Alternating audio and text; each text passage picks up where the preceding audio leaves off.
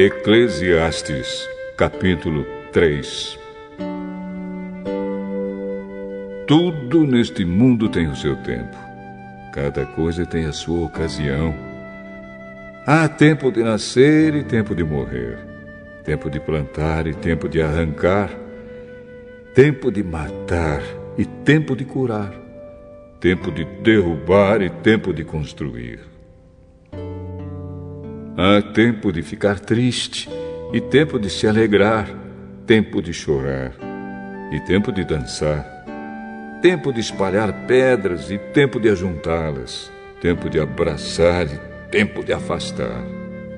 Há tempo de procurar e tempo de perder, tempo de economizar e tempo de desperdiçar, tempo de rasgar e tempo de remendar, tempo de ficar calado e tempo de falar. Há tempo de amar e tempo de odiar, tempo de guerra e tempo de paz. O que é que a pessoa ganha com todo o seu trabalho? Eu tenho visto todo o trabalho que Deus dá às pessoas para que fiquem ocupadas. Deus marcou o tempo certo para cada coisa. Ele nos deu o desejo de entender as coisas que já aconteceram e as que ainda vão acontecer. Porém, não nos deixa compreender completamente o que ele faz.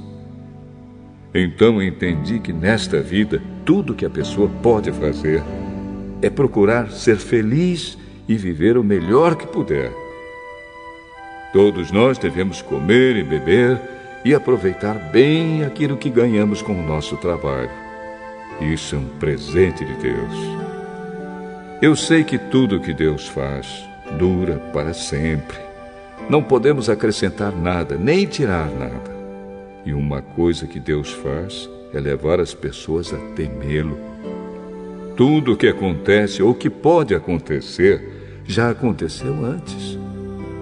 Deus faz com que uma coisa que acontece torne a acontecer. Neste mundo eu também reparei o seguinte: no lugar onde deviam estar a justiça e o direito, o que a gente encontra é a maldade. Então pensei assim: Deus julgará tanto os bons como os maus, porque tudo que se passa neste mundo, tudo que a gente faz, acontece na hora que tem de acontecer. Aí cheguei à conclusão de que Deus está pondo as pessoas à prova para que elas vejam que não são melhores do que os animais. No fim das contas, o mesmo que acontece com as pessoas acontece com os animais. Tanto as pessoas como os animais morrem. O ser humano não leva nenhuma vantagem sobre o animal, pois os dois têm de respirar para viver. Como se vê, tudo é ilusão pois tanto um como o outro irão para o mesmo lugar, isto é, o pó da terra. Tanto um como o outro vieram de lá e voltarão para lá. Como é que alguém pode ter a certeza de que o sopro de vida do ser humano vai para cima e que o sopro de vida do animal desce para a terra? Assim, eu compreendi que não há nada melhor do que a gente ter prazer no trabalho. Esta é a nossa recompensa. Pois, como é que podemos saber o que vai acontecer depois da nossa morte?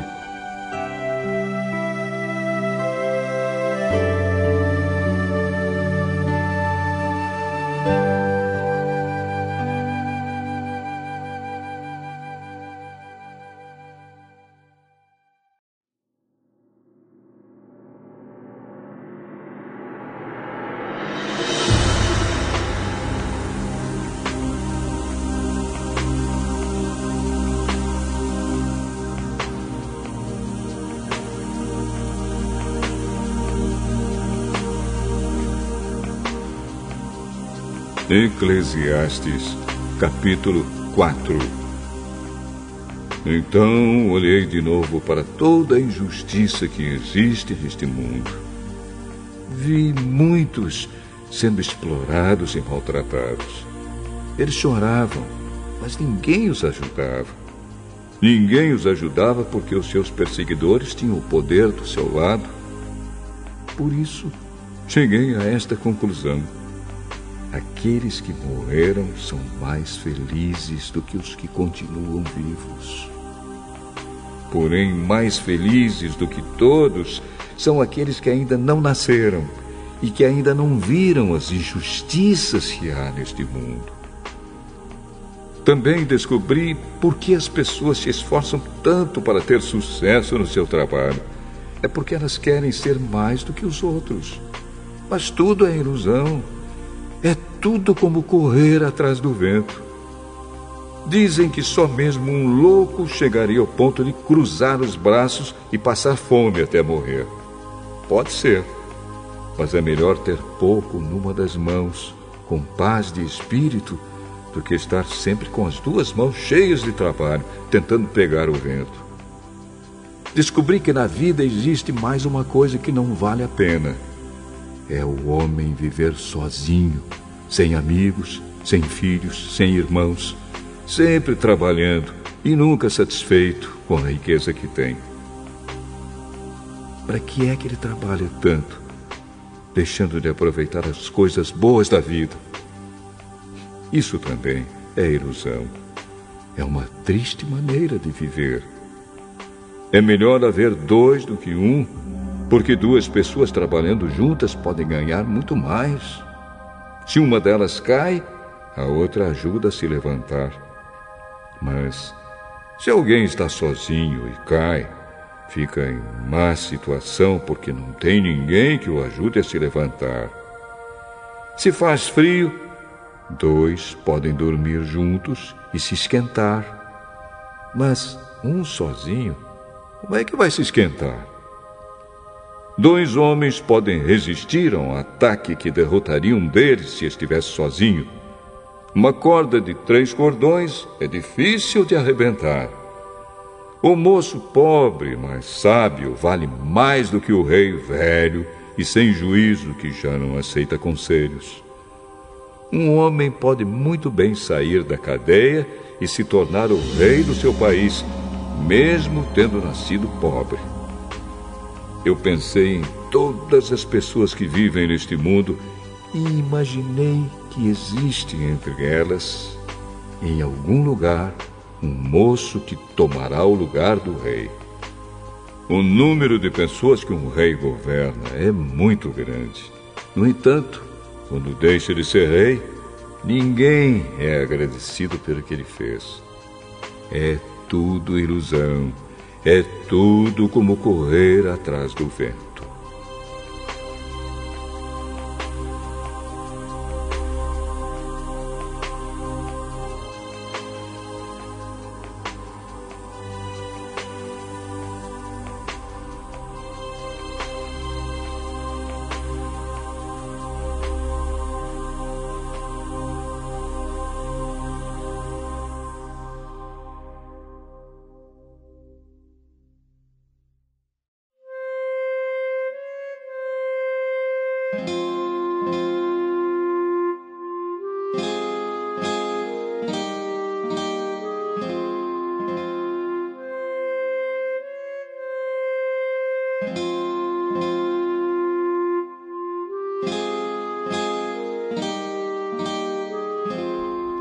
Eclesiastes, capítulo 5 Tenha cuidado quando for ao templo. Não ofereça o seu sacrifício como fazem os tolos, que nem sabem que não estão fazendo isso da maneira certa. Vá pronto para ouvir e obedecer a Deus. Pense bem antes de falar e não faça a Deus nenhuma promessa apressada. Deus está no céu e você aqui na terra. Portanto, fale pouco.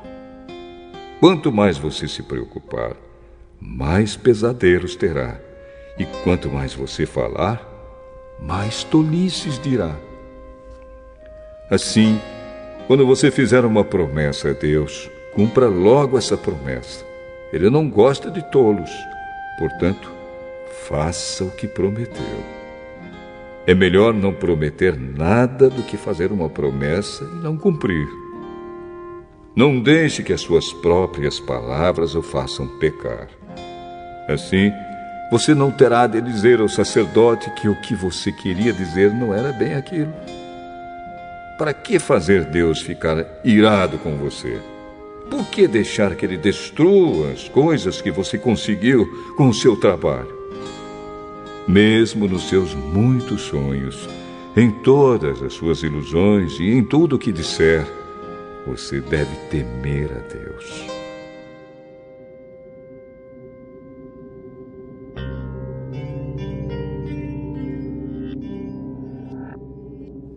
Não fique admirado quando você notar em algum lugar o governo fazendo injustiça, perseguindo os pobres e negando os direitos deles pois cada autoridade é protegida pela que está acima dela, e as duas são acobertadas pelas autoridades superiores.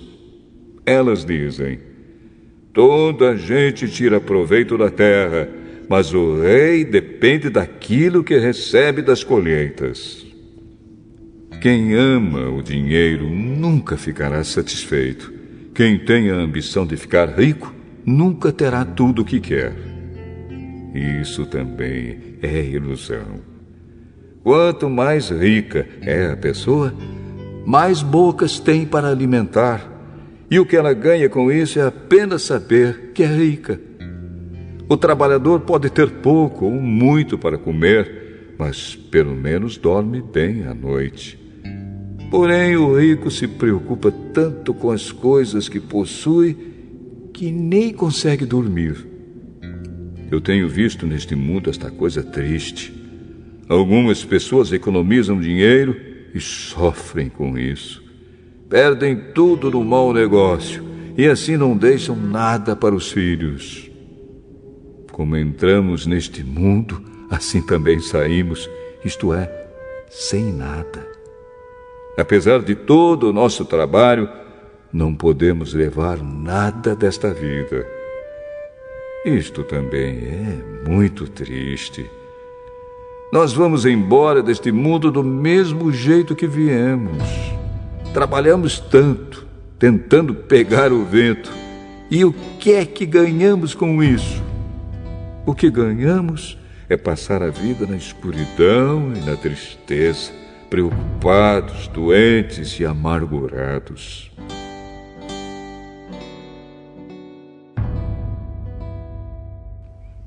Então cheguei a esta conclusão. A melhor coisa que uma pessoa pode fazer durante a curta vida que Deus lhe deu é comer e beber e aproveitar bem o que ganhou com o seu trabalho. Essa é a parte que cabe a cada um. Se Deus der a você riquezas e propriedades e deixar que as aproveite, fique contente com o que recebeu e com o seu trabalho. Isso é um presente de Deus.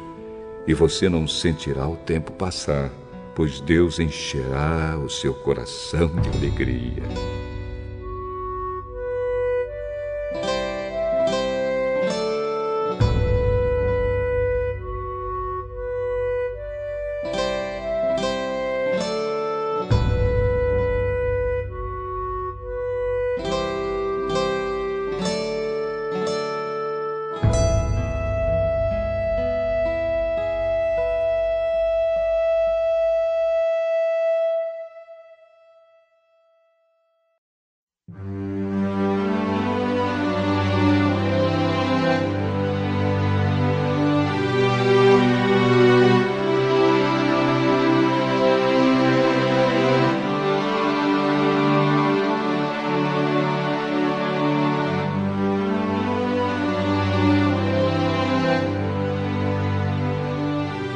Eclesiastes, capítulo 6 Também tenho visto outra coisa muito triste que acontece neste mundo.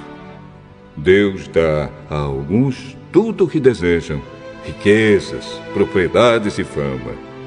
Porém, depois não deixa que eles aproveitem nada disso. E é algum estranho quem aproveita, e não ele. Isso também é ilusão e não está certo. Que adianta um homem viver muitos anos e ter cem filhos se não aproveitar as coisas boas da vida e não tiver um enterro decente? Eu digo que uma criança que nasce morta tem mais sorte do que ele. É inútil a vinda dessa criança. Ela desaparece na escuridão, onde é esquecida. Não chega a ver a luz do dia, nem a saber como é a vida mas pelo menos encontra mais descanso do que aquele homem que poderia ter vivido dois mil anos sem nunca ter aproveitado a vida. E no fim, não vamos todos para o mesmo lugar? Todos trabalham duro para ter o que comer, mas nunca ficam satisfeitos. Que vantagem tem o sábio sobre o tolo? Que vantagem tem o pobre em saber enfrentar a vida? Isso também é ilusão, é correr atrás do vento. É muito melhor ficar satisfeito com o que se tem do que estar sempre querendo mais. Tudo o que se passa neste mundo já foi resolvido há muito tempo. Antes de uma pessoa nascer, já está decidido o que vai acontecer com ela. E nós sabemos que não podemos discutir com quem é mais forte do que a gente. Uma coisa é certa: quanto mais falamos, mais tolices dizemos, e não ganhamos nada com isso. De fato, como é que podemos saber o que é melhor para nós nesta vida de ilusões, vida que passa como uma sombra? Como podemos saber o que vai acontecer na terra depois da nossa morte?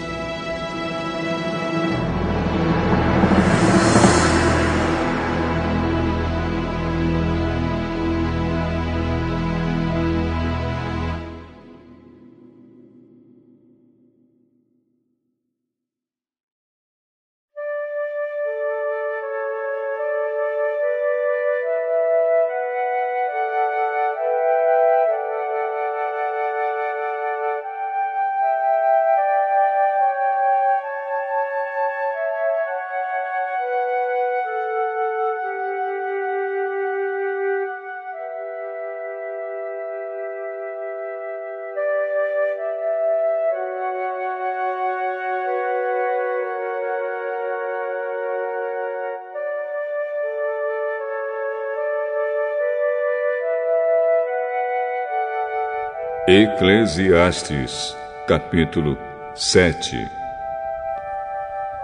O nome limpo vale mais do que o perfume mais caro, e o dia da morte é melhor do que o dia do nascimento. É melhor ir a uma casa onde há luto do que ir a uma casa onde há festa, pois onde há luto lembramos que um dia também vamos morrer e os vivos nunca devem esquecer isso. A tristeza é melhor do que o riso, pois a tristeza faz o rosto ficar abatido, mas torna o coração compreensivo. Quem só pensa em se divertir é tolo. Quem é sábio pensa também na morte. É melhor ouvir a repreensão de um sábio do que escutar elogios de um tolo. A risada dos tolos é como os estalos de espinhos no fogo, não quer dizer nada. Quando o sábio usa a violência, ele se torna tolo. Quem aceita suborno estraga o seu caráter.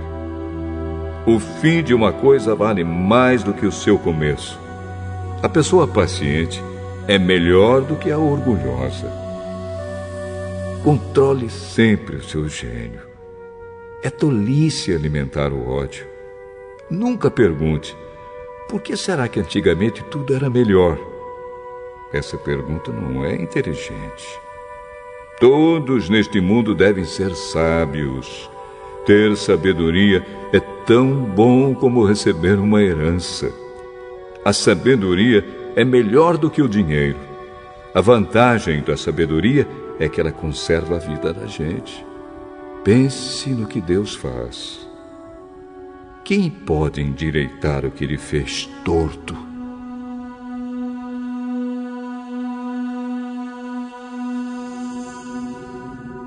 Quando as coisas correrem bem, fique contente, Quando as dificuldades chegarem, lembre disto: é Deus quem manda tanto a felicidade como as dificuldades.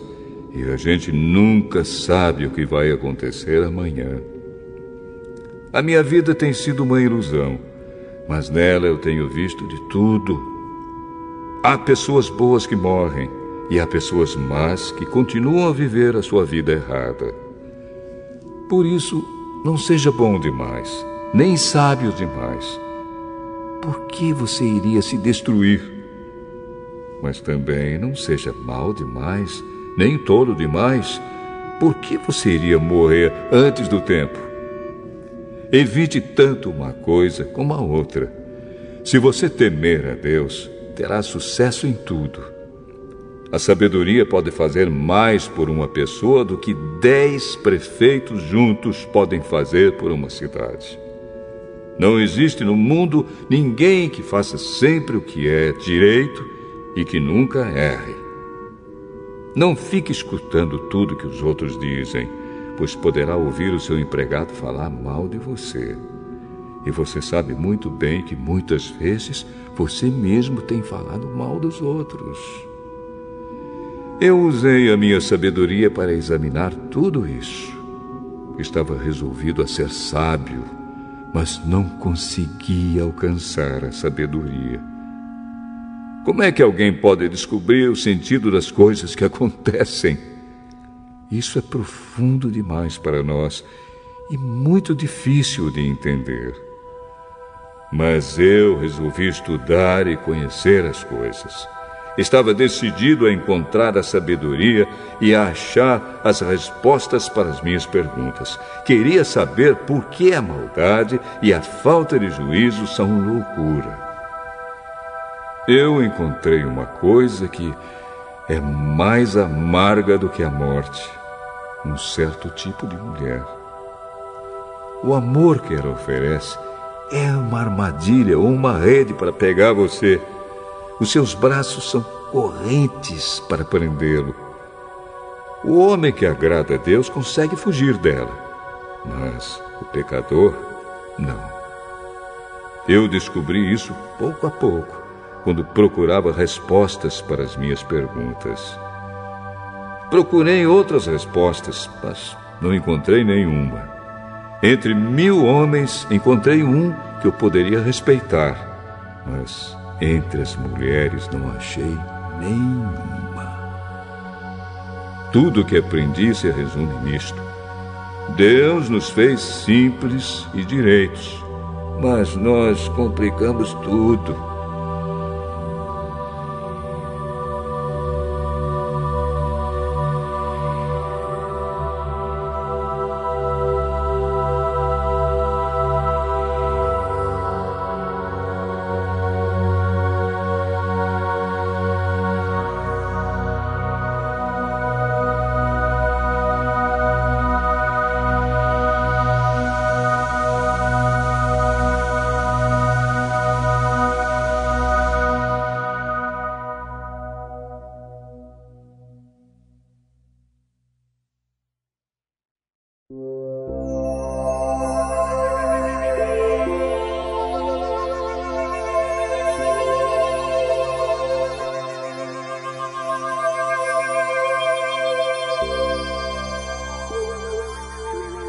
Eclesiastes, capítulo 8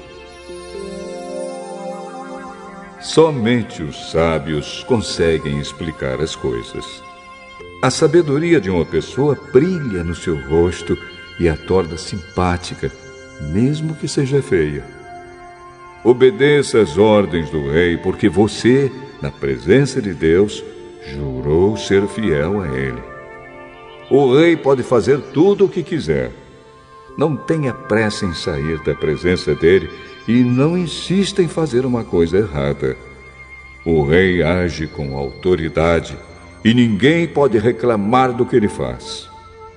Enquanto você obedecer às ordens dele, nenhum mal lhe acontecerá. A pessoa que tem sabedoria sabe como e quando agir. Existe um tempo certo e um modo certo de fazer cada coisa. Mas o nosso grande problema é que não sabemos o que vai acontecer amanhã e não há ninguém que possa nos contar. Ninguém pode dominar o vento, nem segurá-lo. Assim também ninguém pode evitar a morte, nem deixá-la para outro dia.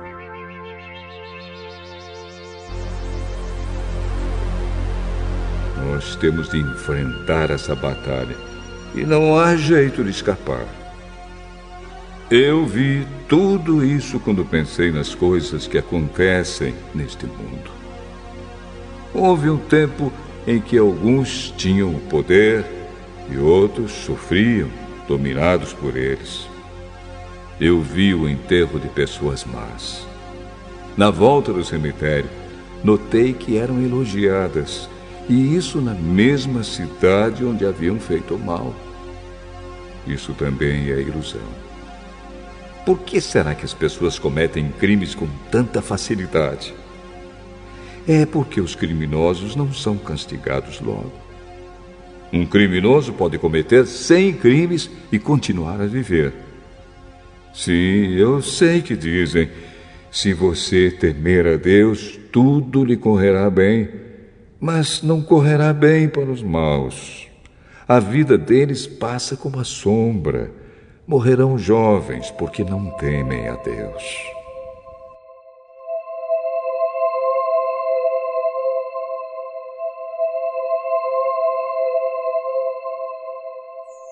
Mas isso não tem sentido.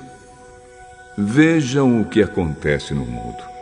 Muitas vezes os bons são castigados e não os maus, e os maus são premiados e não os bons. É o que digo, isso também é ilusão. Por isso, estou convencido de que devemos nos divertir, porque o único prazer que temos nesta vida é comer, beber e nos divertir. Podemos fazer pelo menos isso enquanto trabalhamos durante a vida que Deus nos deu neste mundo.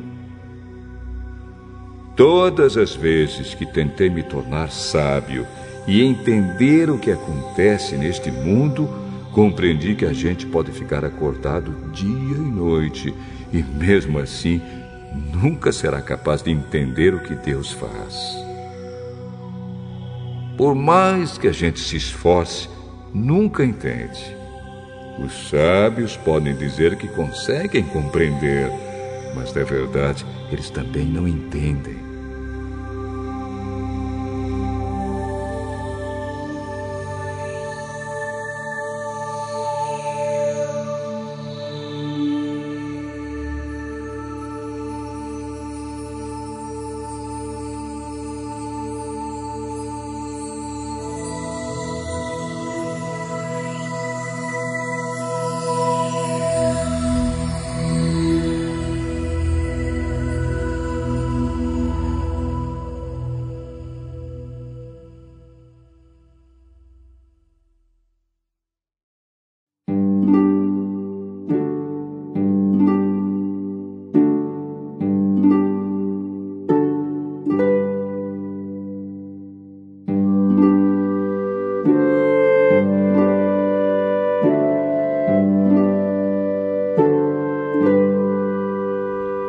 Eclesiastes, capítulo 9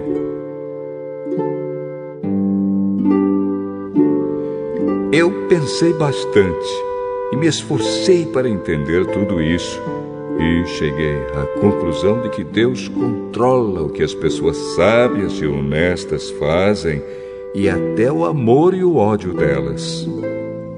Ninguém sabe do que vai acontecer no futuro mas isso não faz diferença.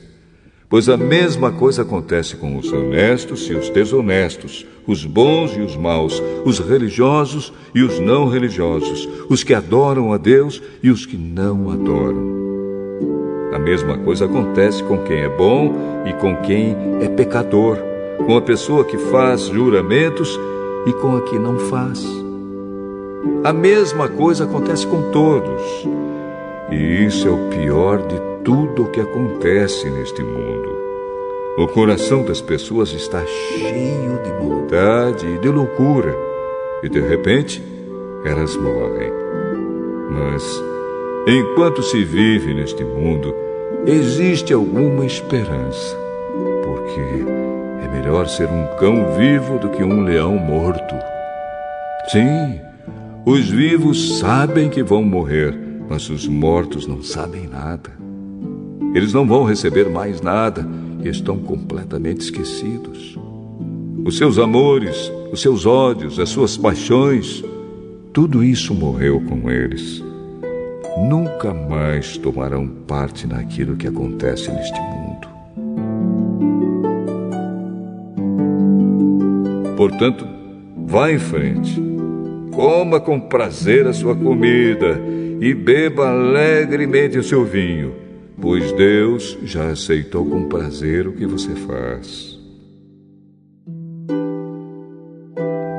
Procure sempre parecer feliz e satisfeito. Enquanto você viver neste mundo de ilusões, aproveite a vida com a mulher que você ama, pois isso é tudo que você vai receber pelos seus trabalhos nesta vida dura que Deus lhe deu. Tudo o que você tiver de fazer, faça o melhor que puder, pois no mundo dos mortos não se faz nada. E ali não existe pensamento, nem conhecimento, nem sabedoria. E é para lá que você vai.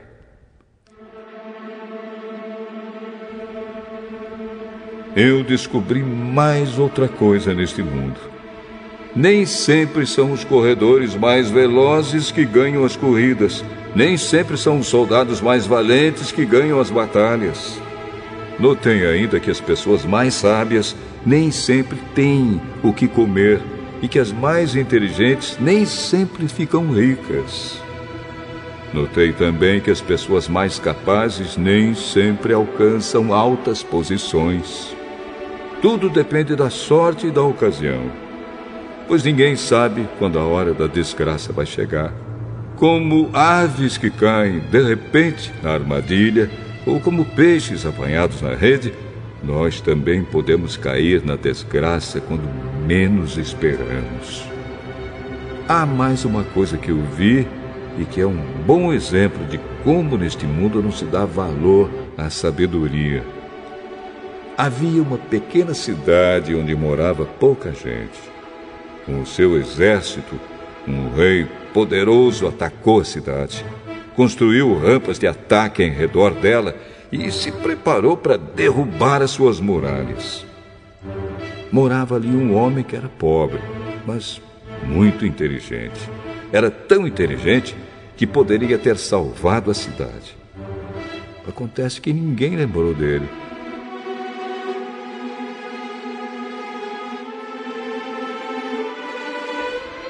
Eu sempre achei que a sabedoria é melhor do que a força. Mas ninguém acredita que uma pessoa pobre pode ser sábia e ninguém presta atenção no que ela diz. É melhor ouvir as palavras calmas de uma pessoa sábia do que os gritos de um líder numa reunião de tolos. A sabedoria vale mais do que armas de guerra, mas uma decisão errada pode estragar os melhores planos.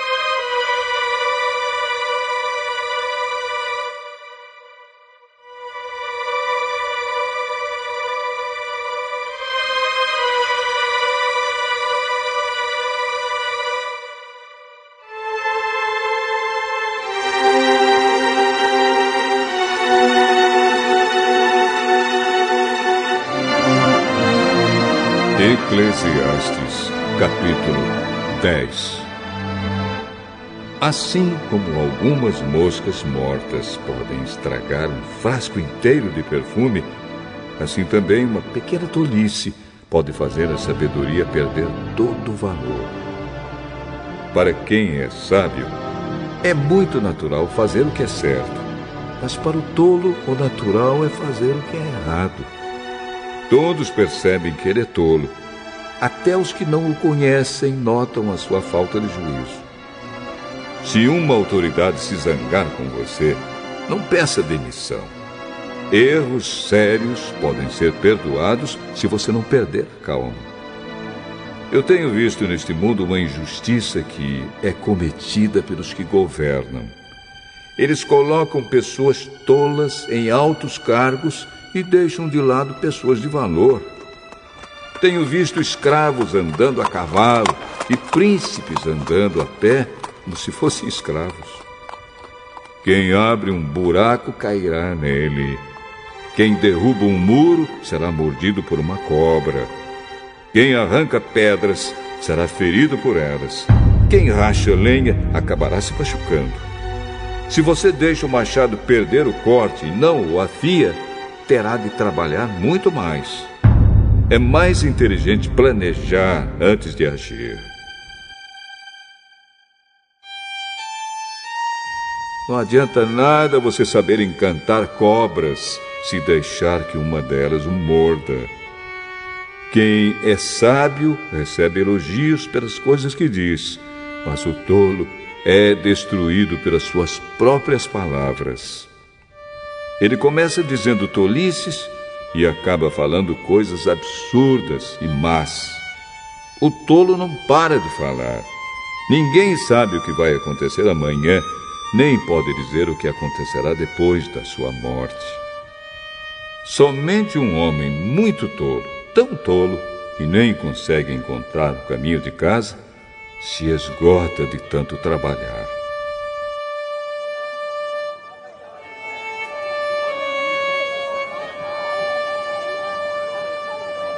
Um país vai mal quando aquele que o governa se deixa levar pela opinião dos outros e quando as autoridades começam a se divertir logo de manhã. Mas um país vai bem quando quem o governa toma suas próprias decisões e as autoridades sabem se controlar, comem na hora certa e não bebem demais. Se por preguiça você deixar de consertar o telhado da sua casa, ele acabará ficando cheio de goteiras e a casa cairá. As festas ajudam a gente a se divertir e o vinho ajuda a gente a se alegrar. Mas sem dinheiro não se pode ter nenhuma coisa nem outra. Não critique o governo, nem mesmo em pensamento. E não critique o homem rico, nem mesmo dentro do seu próprio quarto, pois um passarinho poderia ir contar a eles o que você disse.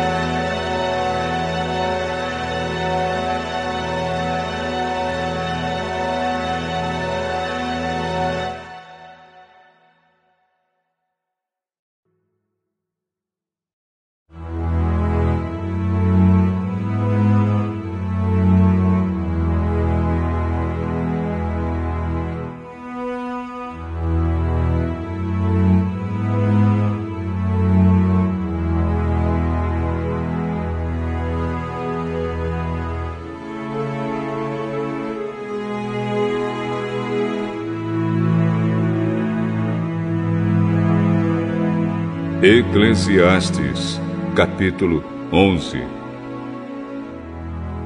Empregue o seu dinheiro em bons negócios e com o tempo você terá o seu lucro.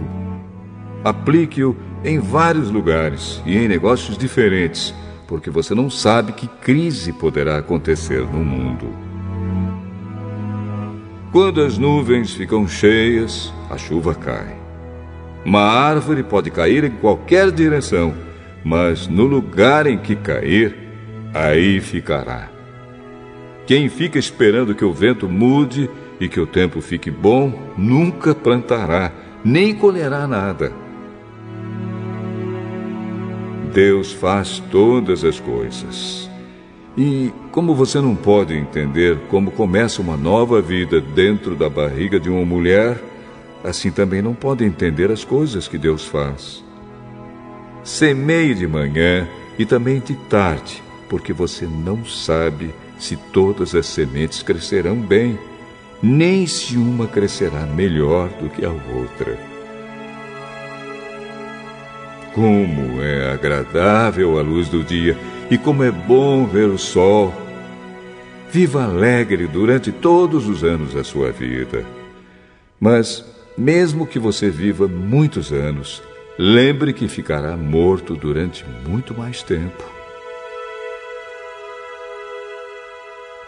Tudo o que acontece é ilusão.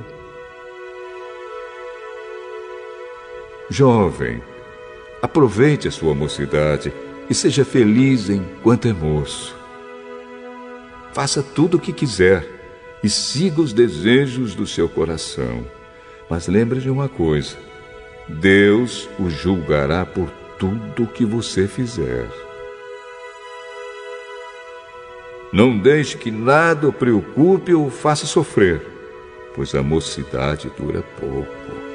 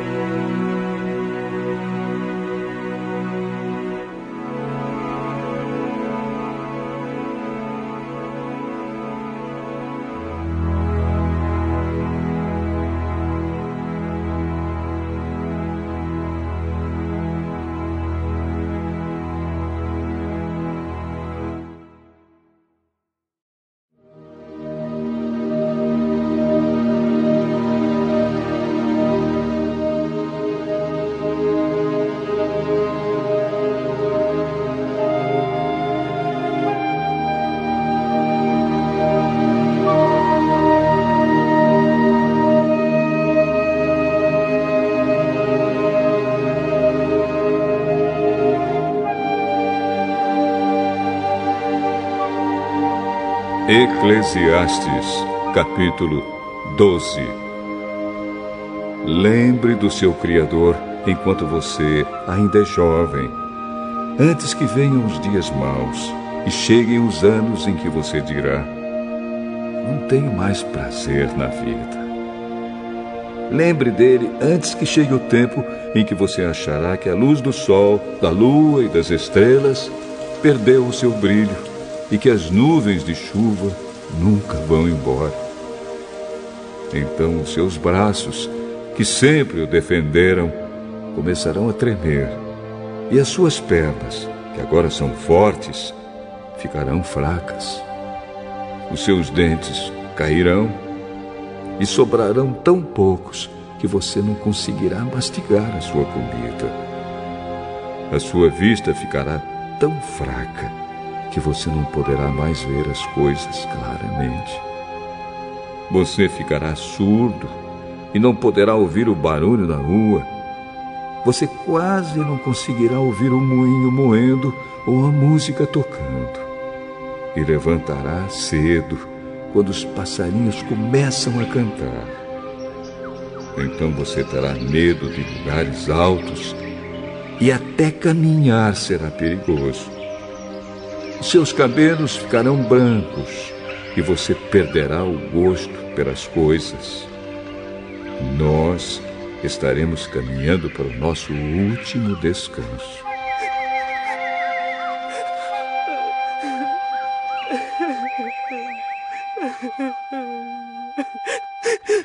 E quando isso acontecer, haverá gente chorando por nossa causa nas ruas a vida vai se acabar como uma lamparina de ouro que cai e quebra quando a sua corrente de prata se arrebenta, ou como um pote de barro que se despedaça quando a corda do poço se parte. Então o nosso corpo voltará para o pó da terra de onde veio, e o nosso espírito voltará para Deus que o deu. É ilusão, é ilusão, diz o sábio, tudo é ilusão.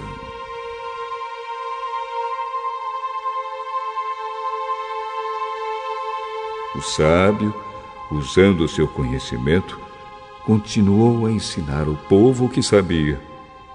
Ele estudou, examinou e pôs em ordem muitos provérbios. Procurou usar palavras agradáveis e tudo o que escreveu é verdade. As palavras dos sábios são como pregos bem pregados são como as varas pontudas que os pastores usam para guiar as ovelhas.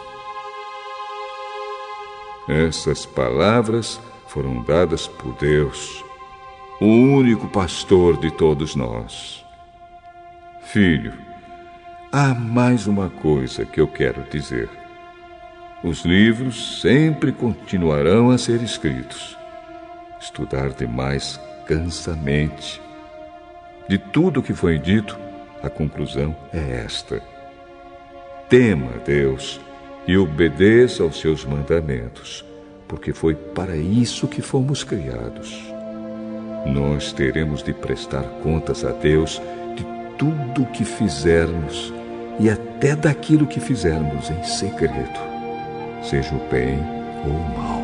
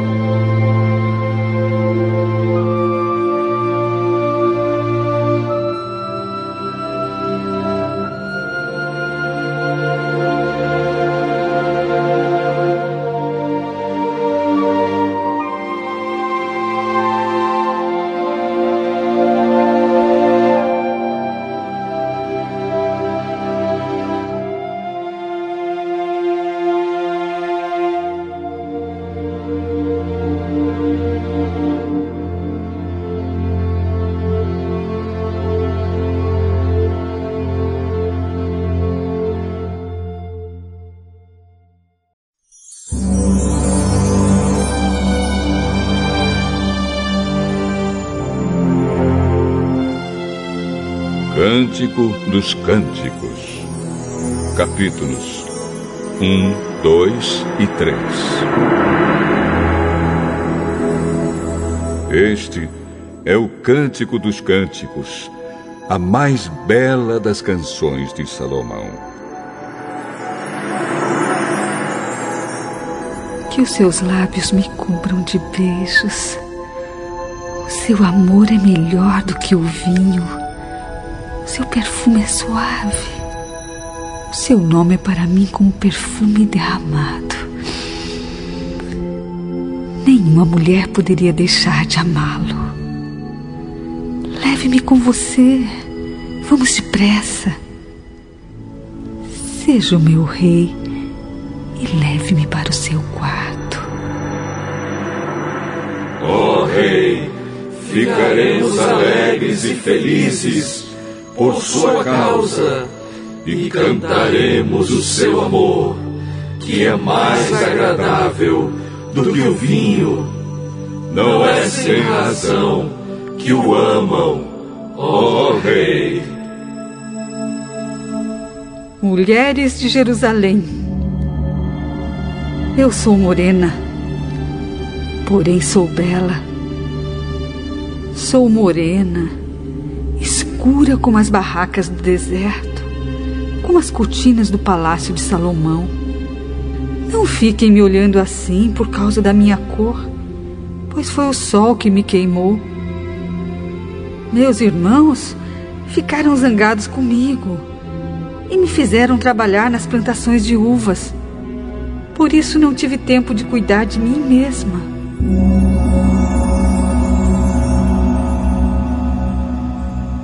Diga, meu amor, aonde é que você leva as suas ovelhas para pastar?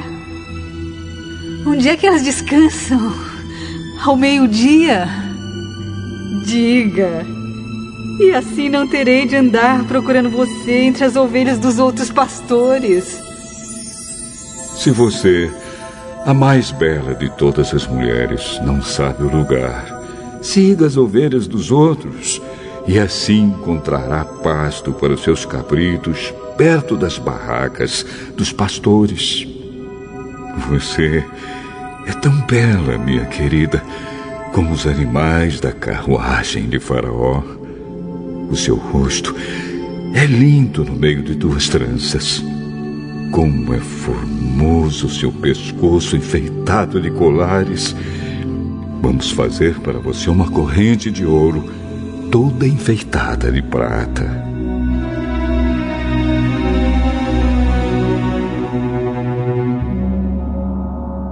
Quando meu rei estava sentado no seu sofá, sentia-se o cheiro agradável do meu perfume. Hum, o meu amado tem cheiro de mirra quando descansa sobre os meus seios. O meu amado é como as flores do campo nas plantações de uvas que ficam perto da fonte de Gede. Ah, como você é bela, minha querida. Como você é linda.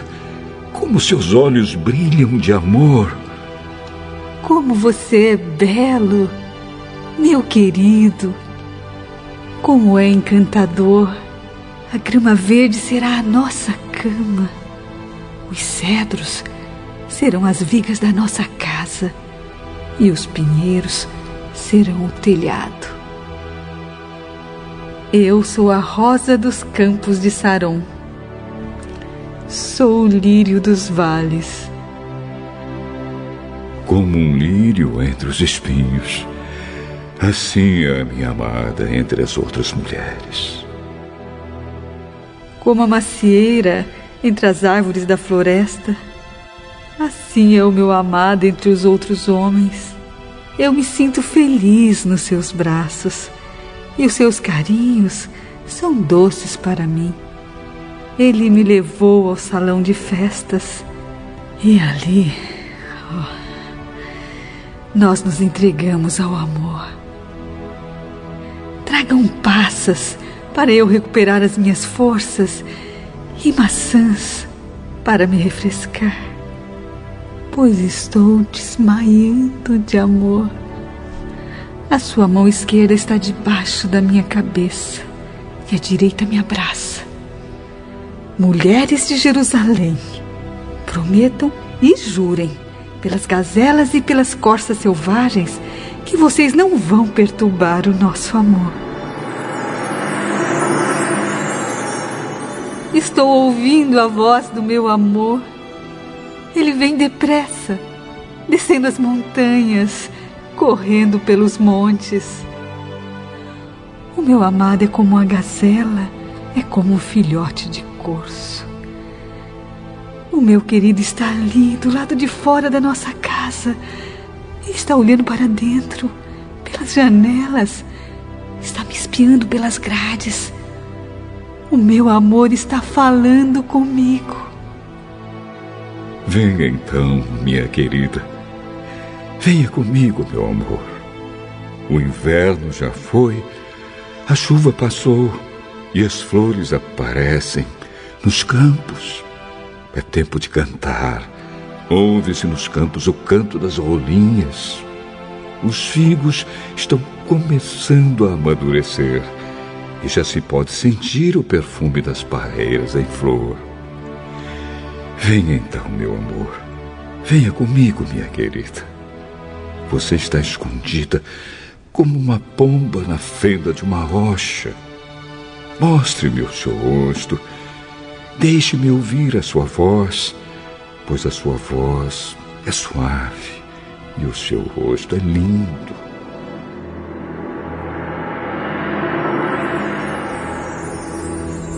Peguem as raposas Apanhem as raposinhas antes que elas estraguem a nossa plantação de uvas, que está em flor.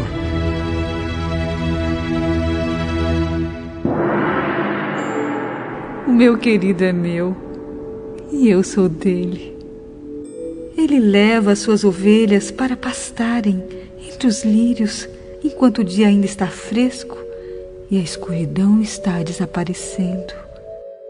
Meu querido, volte depressa, correndo como uma gazela, como um filhote de corso nos montes de Beter. Noites e noites na minha cama, eu procurei o meu amado. Procurei, porém não o encontrei. Então me levantei e andei por toda a cidade, pelas ruas e pelas praças.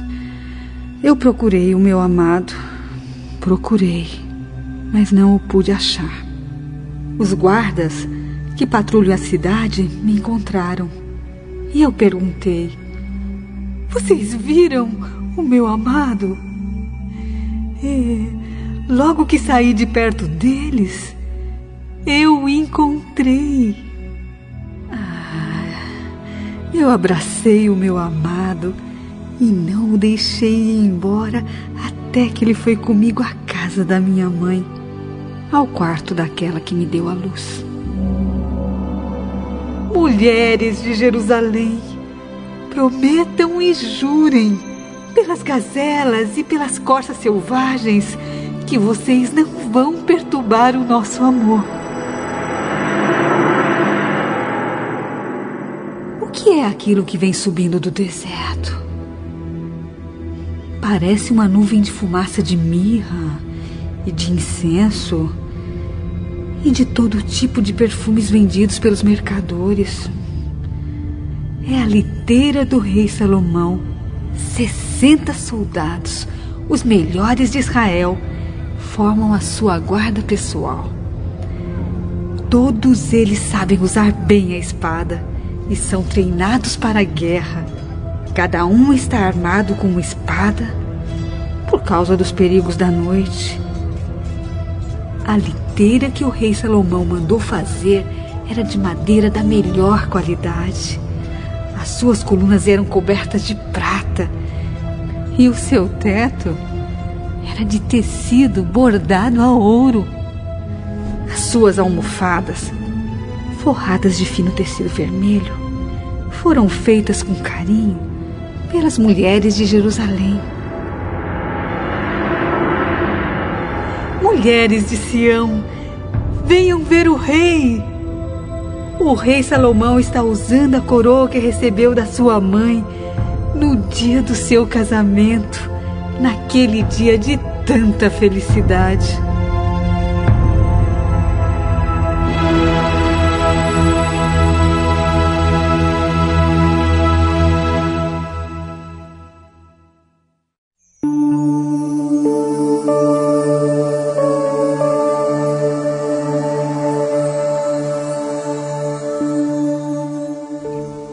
Cântico dos Cânticos, capítulo 4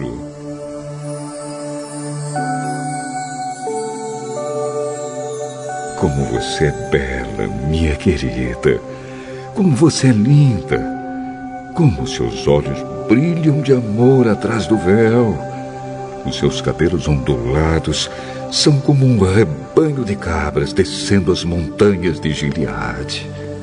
Os seus dentes são brancos como ovelhas com a lã cortada que acabaram de ser lavadas.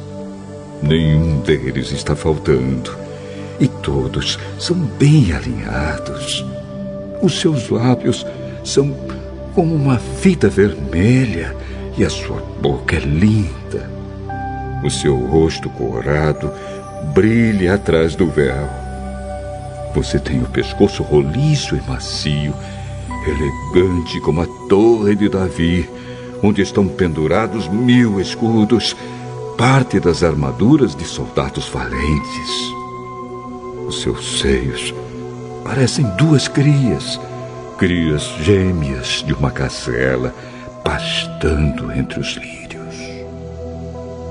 Eu irei até a montanha da mirra até a montanha do incenso, enquanto o dia ainda está fresco e a escuridão está desaparecendo. Como você é linda, minha querida. Como você é perfeita. Desça comigo dos montes Líbanos, minha noiva. Desça do alto dos montes, do Amana, do Senir e do Hermon, onde vivem os leões e os leopardos. Com um só olhar, minha noiva, meu amor, com uma só pérola do seu colar, você me roubou o coração. Como são deliciosas as suas carícias, minha namorada, minha noiva. O seu amor é melhor do que o vinho. O seu perfume é o mais agradável que existe. Os seus lábios têm gosto de mel, minha querida. A sua língua é para mim como leite e mel. E os seus vestidos têm o cheiro dos montes Líbanos minha noiva, meu amor, você é como um jardim cercado e fechado. É uma fonte particular. Nesse jardim as plantas crescem bem. Crescem como um pomar de romãs e dão as melhores frutas. Nele existe hena e nardo. Existe nardo e açafrão canela e jasmim azul e todas as espécies de incenso. Há também mirra e aloés e outras plantas perfumosas. Você é a fonte do meu jardim, a corrente de água doce, o ribeirão que corre dos montes Líbanos. Levante-se, vento norte Venha, vento sul, sopre sobre o meu jardim e encha o ar de perfume. Deixe que o meu querido venha ao seu jardim coma as suas melhores frutas.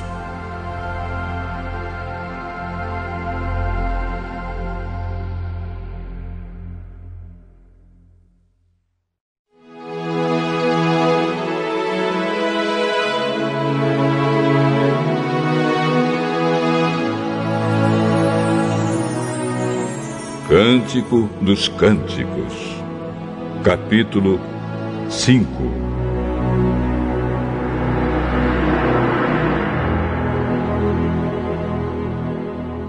Já entrei no meu jardim, minha noiva, minha querida. Estou colhendo mirra e outras plantas perfumosas. Estou comendo o meu favo de mel e bebendo o meu vinho e o meu leite. Vocês que se amam, comam e bebam até ficarem embriagados de amor. Eu dormia, mas o meu coração estava acordado. Então, ouvi o meu amado bater na porta. Deixe-me entrar, minha querida, meu amor, minha pombinha sem defeito. A minha cabeça está molhada de sereno e o meu cabelo está úmido de orvalho. Eu já tirei a roupa. Será que preciso me vestir de novo? Já lavei os pés. Por que sujá-los outra vez? O meu amor passou a mão pela abertura da porta e o meu coração estremeceu. Eu já estava pronta para deixar o meu querido entrar. As minhas mãos estavam cobertas de mirra e os meus dedos também. E eu segurava o trinco da porta. Então abri a porta para o meu amor, mas ele já havia ido embora. Como eu queria ouvir a sua voz. Procurei-o, porém não pude achar. Chamei-o, mas ele não respondeu. Os guardas que patrulhavam a cidade me encontraram. Eles me bateram e me machucaram E os guardas das muralhas da cidade me arrancaram a capa. Prometam, mulheres de Jerusalém, se vocês encontrarem o meu amado, digam que estou morrendo de amor.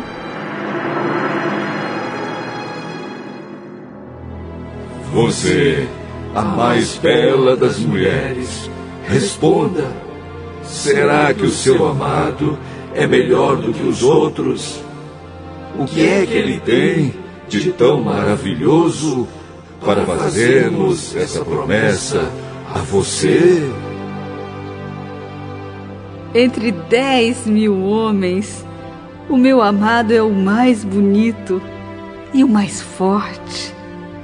O seu belo rosto é curado. Os seus cabelos são compridos e ondulados e pretos como as penas de um corvo. Os seus olhos são como os olhos das pombas na beira de um riacho pombas brancas como leite, banhando-se ao lado da correnteza. O seu rosto é bonito como um jardim de plantas perfumosas. Os seus lábios são como lírios que deixam cair pingos de mirra preciosa. As suas mãos são bem feitas e enfeitadas com anéis de ouro e pedras preciosas. A sua cintura é como marfim polido, coberto de safiras. As suas pernas são colunas de mármore assentadas sobre bases de ouro puro. O meu amado parece um dos montes Líbanos e é elegante como os cedros. É doce beijar a sua boca e tudo nele me agrada. Assim é o meu amado. Assim é o meu noivo. Mulheres de Jerusalém.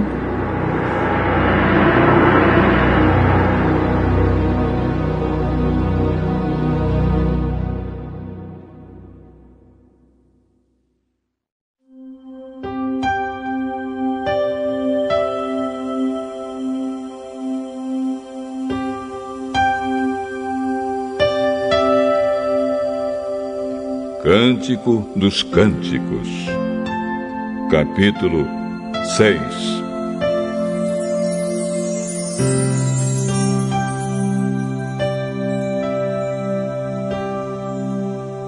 Você, a mais bela das mulheres, responda: Para onde foi o seu amado?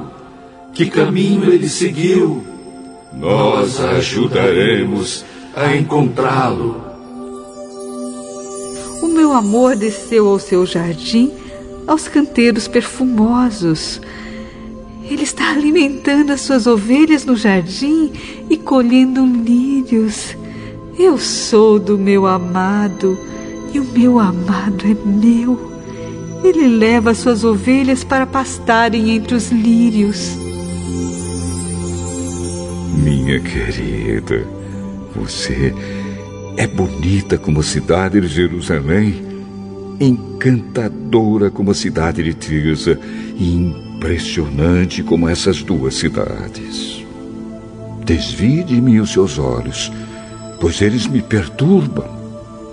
Os seus cabelos ondulados são como um rebanho de cabras descendo as montanhas de Gileade. Os seus dentes são brancos como ovelhas com a lã cortada que acabaram de ser lavadas. Nenhum deles está faltando e todos são bem alinhados. O seu rosto porado brilha atrás do véu. Pode haver sessenta rainhas, oitenta concubinas e muitas moças. Mas eu amo somente uma, aquela que é perfeita como uma pomba. Ela é filha única e é querida da sua mãe. Todas as mulheres olham para minha amada e dizem que ela é feliz. Rainhas e concubinas a elogiam e dizem: Quem é esta que parece o nascer do dia, que é bela como a lua, brilhante como o sol, impressionante como esses dois astros, e luminosa como o céu, cheio de estrelas? Eu desci ao jardim das amendoeiras para olhar as plantas novas do vale para ver se as parreiras estavam brotando e se as romanzeiras estavam em flor. Eu estou tremendo. Você me deixou ansioso para amar.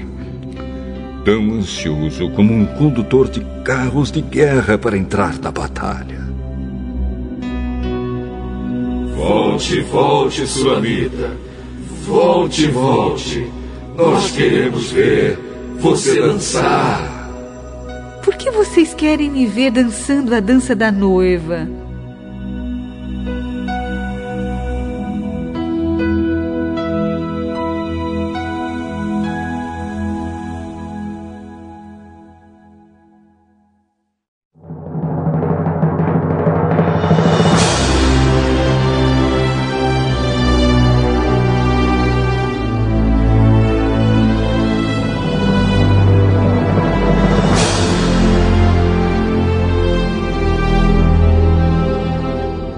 Cântico dos Cânticos, capítulos 7 e 8.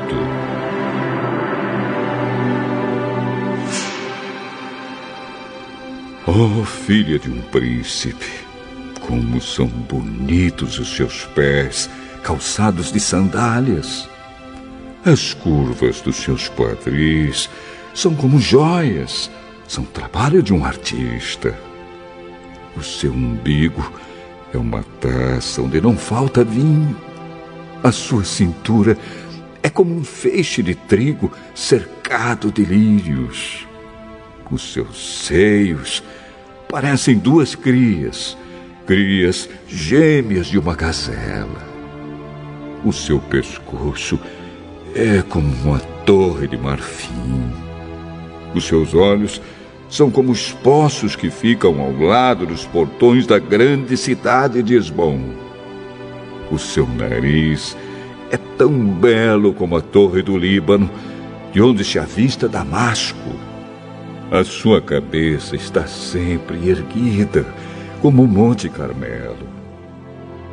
Os seus cabelos são como a púrpura. Até um rei ficaria preso nas suas tranças. Como você é linda, minha querida. Como você me dá prazer. Como é agradável a sua presença. Você é tão graciosa como uma palmeira. Os seus seios são como cachos de tâmaras. Vou subir na palmeira e colher os seus frutos. Os seus seios são para mim como cachos de uvas. A sua boca tem o perfume das maçãs. E os seus beijos são como vinho delicioso. Então, que o meu querido beba suavemente deste vinho que escorre entre seus lábios e dentes. Eu sou do meu amado e ele me quer. Venha, querido, vamos para o campo. Vamos passar a noite nas plantações de uvas. Vamos levantar cedo e olhar as parreiras para ver se elas já começaram a brotar. Veremos se as flores estão se abrindo e se as romanzeiras já estão em flor. Ali eu lhe darei o meu amor. Podemos sentir o perfume das mandrágoras Todas as frutas saborosas estão na nossa porta. Querido, eu guardei para você todo tipo de frutas, as frutas frescas e as secas. Que bom seria se você fosse meu irmão, se tivesse sido amamentado por minha mãe. Então, se eu me encontrasse com você na rua, poderia beijá-lo e ninguém se importaria. Eu o levaria para a casa da minha mãe e você me ensinaria. Eu lhe daria vinho com especiarias e o meu vinho de romance para você beber. A sua mão esquerda estaria debaixo da minha cabeça e a direita me abraçaria. Prometam, mulheres de Jerusalém, que vocês não vão perturbar o nosso amor. Quem é esta que vem subindo do deserto, de braço dado com seu querido? Debaixo da macieira, eu acordei você ali, onde você nasceu, no lugar onde a sua mãe o deu à luz. Grave o meu nome no seu coração e no anel que está no seu dedo. O amor é tão poderoso como a morte, e a paixão é tão forte como a sepultura. O amor e a paixão explodem em chamas e queimam como fogo furioso. Nenhuma quantidade de água pode apagar o amor e nenhum rio pode afogá-lo. Se alguém quisesse comprar o amor e por ele oferecesse as suas riquezas, receberia somente o desprezo.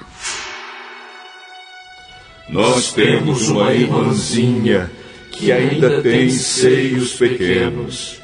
O que faremos por nossa irmãzinha quando um rapaz quiser namorá-la? Se ela for uma muralha, nós a defenderemos com uma torre de prata. Se ela for uma porta, nós a reforçaremos com sarrafos de cedro. Eu sou uma muralha e os meus seios são as suas torres. Por isso, o meu amado está certo de que estou bem protegida e segura.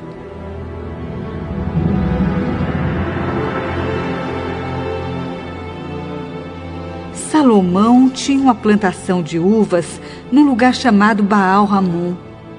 Ele escolheu lavradores para cuidarem dela. Cada um tinha de lhe pagar mil barras de prata. Eu também tenho uma plantação de uvas e faço dela o que quero. Salomão, venha receber as suas mil barras. Lavradores, venham receber duzentas barras pelo seu trabalho. Minha querida, os meus companheiros estão querendo ouvi-la. Eu também quero ouvir a sua voz no jardim. Venha depressa, meu amado, correndo como uma gazela, como um filhote de corso que salta sobre os montes perfumosos.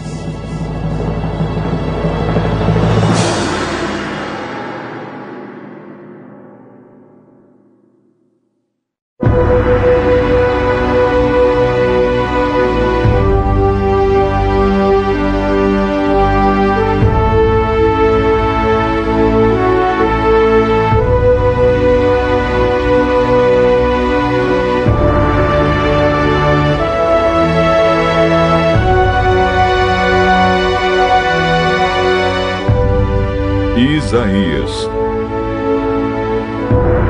capítulo 1 São estas as mensagens a respeito de Judá e de Jerusalém que o Senhor Deus deu a Isaías, filho de Amós, durante os reinados de Uzias, Jotão, Acás e Ezequias em Judá.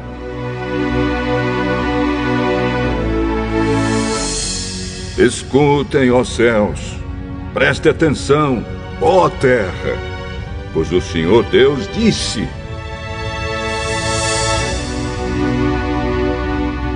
Criei filhos e cuidei deles, mas eles se revoltaram contra mim. O boi conhece o seu dono, e o jumento sabe onde o dono põe o alimento para ele, mas o meu povo não sabe nada. O povo de Israel não entende coisa nenhuma.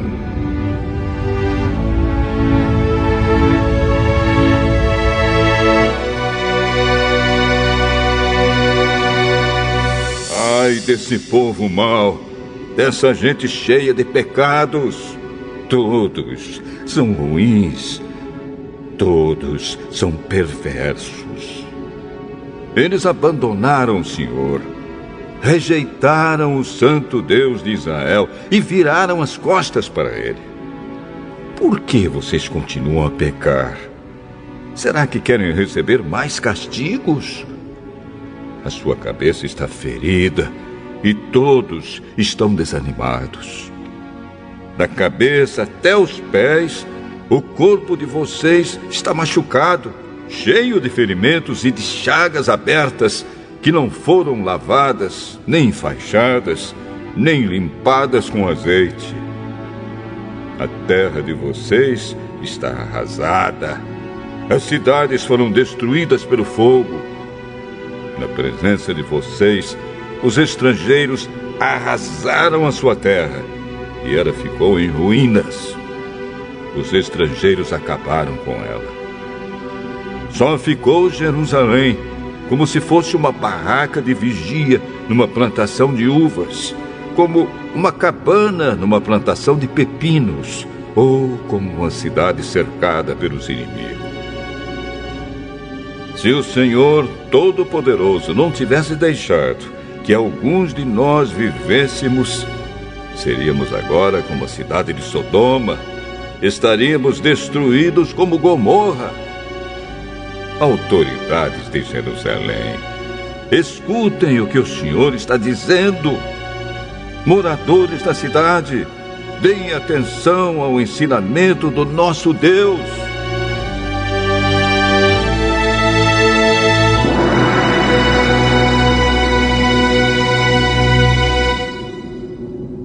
O Senhor diz: Eu não quero todos esses sacrifícios que vocês me oferecem.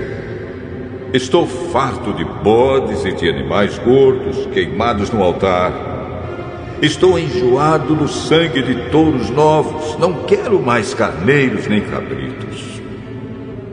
Quando vocês vêm até a minha presença, quem foi que pediu todo esse corre-corre nos pátios do meu templo? Não adianta nada me trazerem ofertas. Eu odeio o incenso que vocês queimam. Não suporto as festas da lua nova, os sábados e as outras festas religiosas, pois os pecados de vocês estragam tudo isso. As festas da lua nova e os outros dias santos me enchem de nojo. Já estou cansado de suportá-los. Quando vocês levantarem as mãos para orar, eu não olharei para vocês. Ainda que orem muito, eu não os ouvirei, pois os crimes mancharam as mãos de vocês. Lavem-se e purifiquem-se. Não quero mais ver as suas maldades. Parem de fazer o que é mal e aprendam a fazer o que é bom. Tratem os outros com justiça. Socorram os que são explorados. Defendam os direitos dos órfãos e protejam as viúvas. O Senhor Deus diz: Venham cá. Vamos discutir este assunto. Os seus pecados os deixaram manchados de vermelho, manchados de vermelho escuro. Mas eu os lavarei, e vocês ficarão brancos como a neve, brancos como a lã. Se forem humildes e me obedecerem, vocês comerão das coisas boas que a terra produz. Mas, se forem rebeldes e desobedientes, serão mortos na guerra. Eu, o Senhor, falei.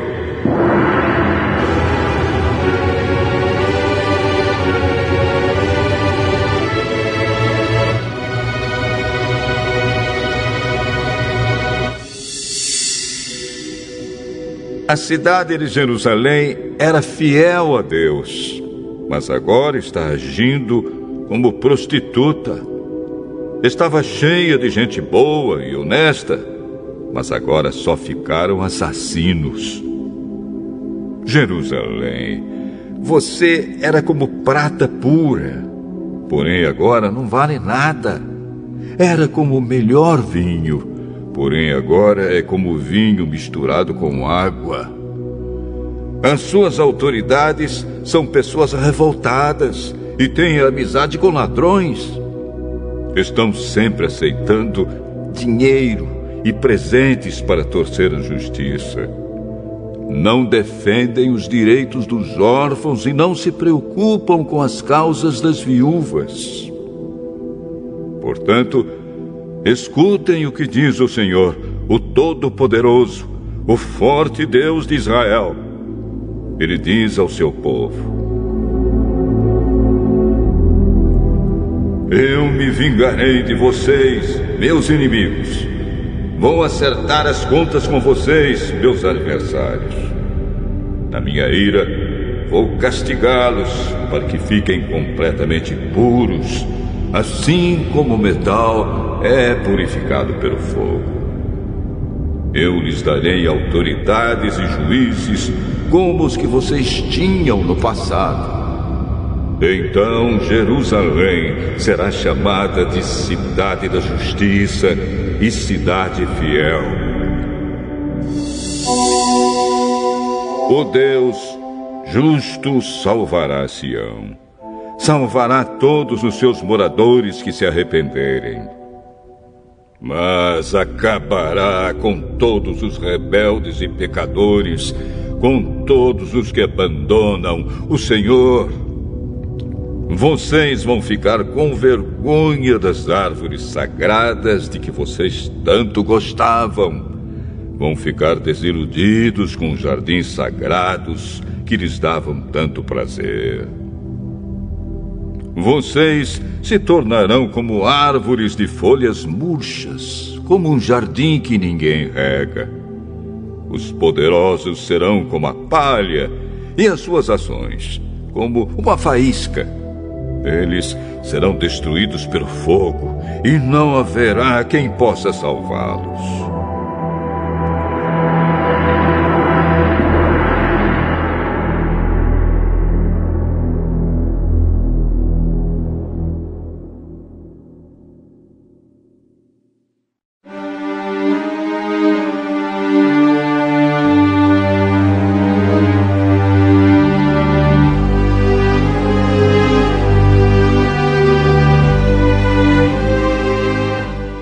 Isaías, capítulo 2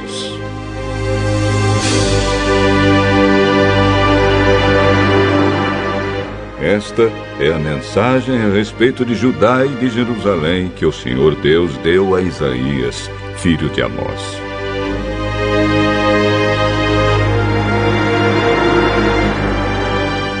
No futuro, o monte do templo do Senhor será o mais alto de todos e ficará acima de todos os montes. Os povos de todas as nações irão correndo para lá e dirão assim: Vamos subir o monte do Senhor, vamos ao templo do Deus de Israel. Ele nos ensinará o que devemos fazer e nós andaremos nos seus caminhos pois os ensinamentos do Senhor vêm de Jerusalém. Do Monte Sião ele fala com o seu povo. Deus será o juiz das nações, decidirá questões entre muitos povos. Eles transformarão as suas espadas em arados e as suas lanças em foices. Nunca mais as nações farão guerra, nem se prepararão para batalhas. Venham, descendentes de Jacó, vamos caminhar na luz que o Senhor nos dá. Oh Deus, tu abandonaste o teu povo, os descendentes de Jacó, pois o país está cheio de médiums da Filisteia e de adivinhos que vêm do Oriente. O teu povo segue costumes estrangeiros. A terra de Israel está cheia de prata e de ouro não se pode calcular a sua riqueza. E não é possível contar os seus carros de guerra e cavalos. Mas o país está cheio também de imagens.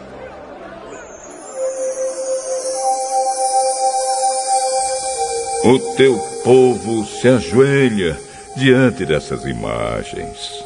Eles adoram aquilo que eles mesmos fizeram. Porém, todos serão humilhados e envergonhados. Oh Deus, não os perdoes. Vão procurar esconderijo nas cavernas. Cavem buracos no chão a fim de escapar da ira de Deus, da glória majestosa do Senhor. Virá o dia em que os orgulhosos serão humilhados e os vaidosos serão rebaixados. E somente o Senhor receberá os mais altos louvores. Naquele dia, o Senhor Todo-Poderoso vai humilhar todos os orgulhosos e vaidosos, todos os que pensam que são importantes. Ele destruirá os altos e majestosos cedros do Líbano e todos os carvalhos da terra de Bazã. Ele arrasará todas as montanhas altas e os montes elevados. Ele derrubará todas as torres altas e as muralhas fortes. Ele afundará todos os grandes navios e os barcos mais bonitos. Naquele dia, os orgulhosos serão humilhados e os vaidosos serão rebaixados. Somente o Senhor receberá os mais altos louvores e todas as imagens desaparecerão.